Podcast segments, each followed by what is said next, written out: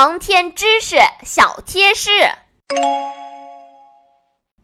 小朋友们，在今天的故事里，除了小达和星妹之外，还有一个调皮的主角儿，不知道你们有没有注意到呢？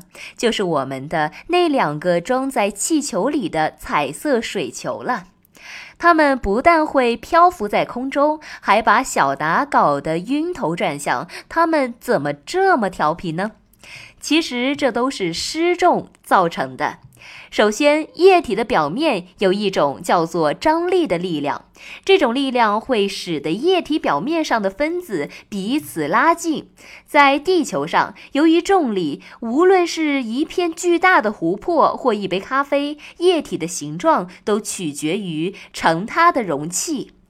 而在太空中就不一样了，在没有重力向下拉动液体，同时又有张力将表面分子彼此拉近时，液体就会聚集在一起，形成最小可能的形状——球体。在我们之前的故事中，王老师在回忆自己与天骄和小玉分别时，有提到过他在太空舱里流泪，泪水就化成了水珠，挂在了他眼角，落不下来。小朋友们还有印象吗？不记得的小朋友们可以去听听我们之前的故事，感受一下在太空中那些神奇的现象吧。现在，小达和星妹又要偷偷地溜去寻找怪博士了。这次他们能见到这个怪大叔吗？想知道的小朋友们，快关注我们的故事，点击订阅吧。